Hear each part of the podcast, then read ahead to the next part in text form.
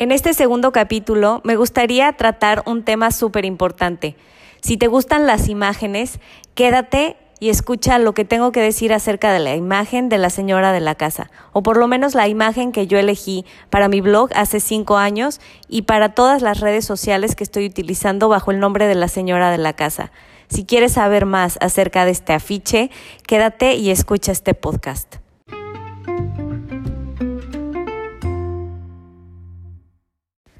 Hola, ¿qué tal? Mi nombre es Ana Cecilia Márquez y tú estás en el podcast de la señora de la casa. Bienvenido. Acerca de esta imagen que yo tomé como estandarte para mi blog y que se ha convertido en la imagen icónica del movimiento o del producto de la señora de la casa sin querer. La verdad es que me encariñé muchísimo con la imagen. Es un afiche publicitario de los años 40, donde se ve una señora que tiene abrazados muy, muy fuertemente tres frascos de comida con conservas, que en ese tiempo era lo que las señoras estaban haciendo más que, más que cualquier otra cosa, se dedicaban a cocinar y a envasar su comida porque era tiempos de guerra y las señoras producían estas, estas cantidades de comida industriales, no solamente para su familia, sino también para conservarla durante varios años o durante el, más, el mayor tiempo que se pudiera, porque estaban en época de hambruna, en época de, de ración, de racionar la comida.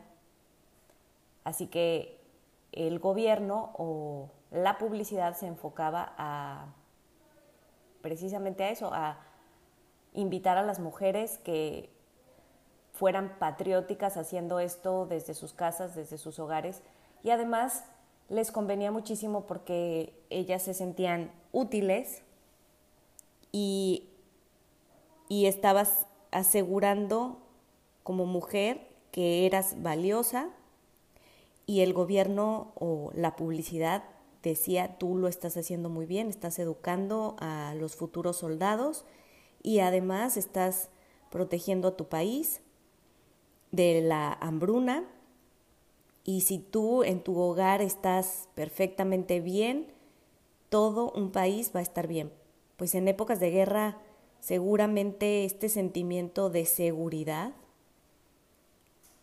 era lo más valioso. Entonces, el gobierno se aseguraba de que la mujer trabajara en el hogar y por otro lado, la mujer se aseguraba de que su lugar fuera muy valioso, muy respetado y valorado. Entonces, en ese momento las mujeres no tenían ninguna duda, eran valiosas, eran eh, útiles. Y también estaba el otro arquetipo de mujer que podía salir a la calle a trabajar, podía ir a la industria, podía desarrollar su, su potencial, a veces físico, que hasta ese momento una mujer había sido una dulce mariposa frágil, pero encontraron que la mujer vale igual que un hombre y puede hacer el mismo trabajo, probablemente rudo, de un hombre.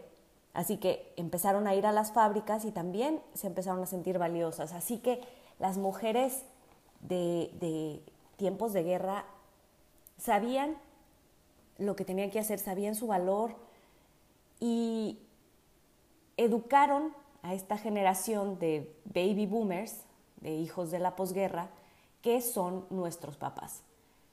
A diferencia de las mujeres de la guerra, los hijos de la posguerra son unos hijos educados de otra forma.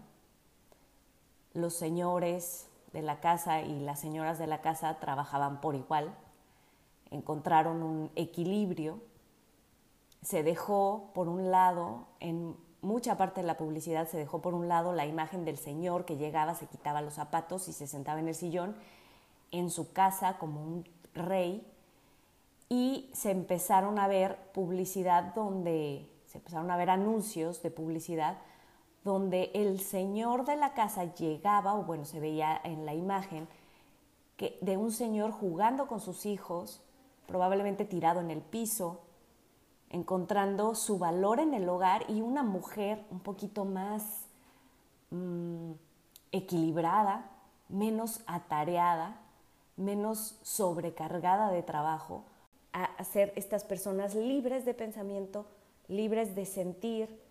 Y ahora a nosotros se nos está complicando muchísimo porque ya no sabemos qué hacer con esta cantidad de emociones y de sentimientos. Y cuando lo empezamos a poner en su lugar, ya ha pasado buena parte de nuestra vida. Y probablemente esta pausa que nos ha puesto el mundo sea la oportunidad para revertir todas las cosas que durante décadas, durante años, hemos hecho de una manera diferente. Y no se trata de que estuvo mal hecho, se trata de que tenemos que desaprender ese tipo de cosas que estábamos haciendo para volver a aprender otras nuevas. Y bueno, en este punto me gustaría regresar a la imagen, así tal cual, es una imagen de una supermujer que tiene abrazadísimos a tres frascos de comida como si, como si de ello dependiera su vida y en ese momento así era.